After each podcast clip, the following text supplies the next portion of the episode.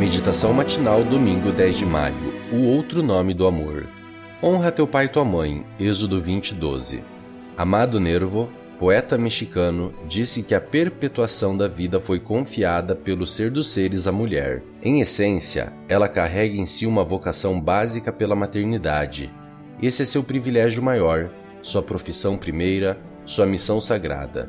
Seu instinto fundamental é sentir em profundidade, aceitar e superar desafios. Mais do que ninguém, ela sabe acolher e doar-se. É a rainha que, pela força do desprendimento e pela graça da ternura, se torna poderosa. Se o amor de Deus encontra paralelo em algo no mundo, sem dúvida essa semelhança é visível no amor de mãe.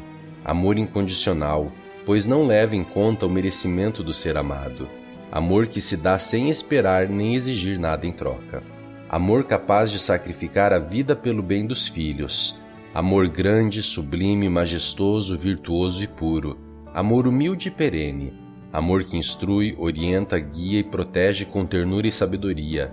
Assim, o extraordinário amor de mãe nos ajuda a compreender, ainda que palidamente, a eloquente expressão do amor divino por nós.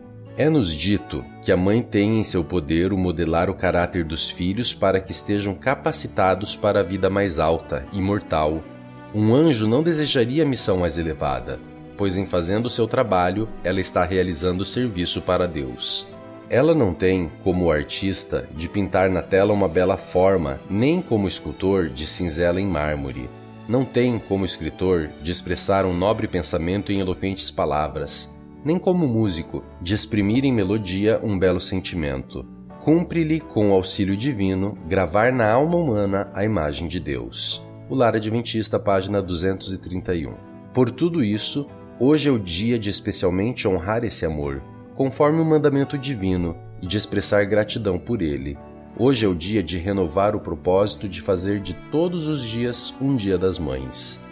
Em todos os dias, ser melhores filhos, demonstrar amor, carinho e gratidão, em todos os dias manifestar por elas o devido respeito. Um dia, terminada a carreira terrestre, quando mães e filhos se apresentarem diante do trono de Deus com suas coroas de glória imortal, muitos filhos ali serão testemunhos vivos do amor e dedicação de mães, que, pela graça de Deus, os encaminharam para a salvação eterna. Essa será a maior e mais significativa homenagem tributada às mães.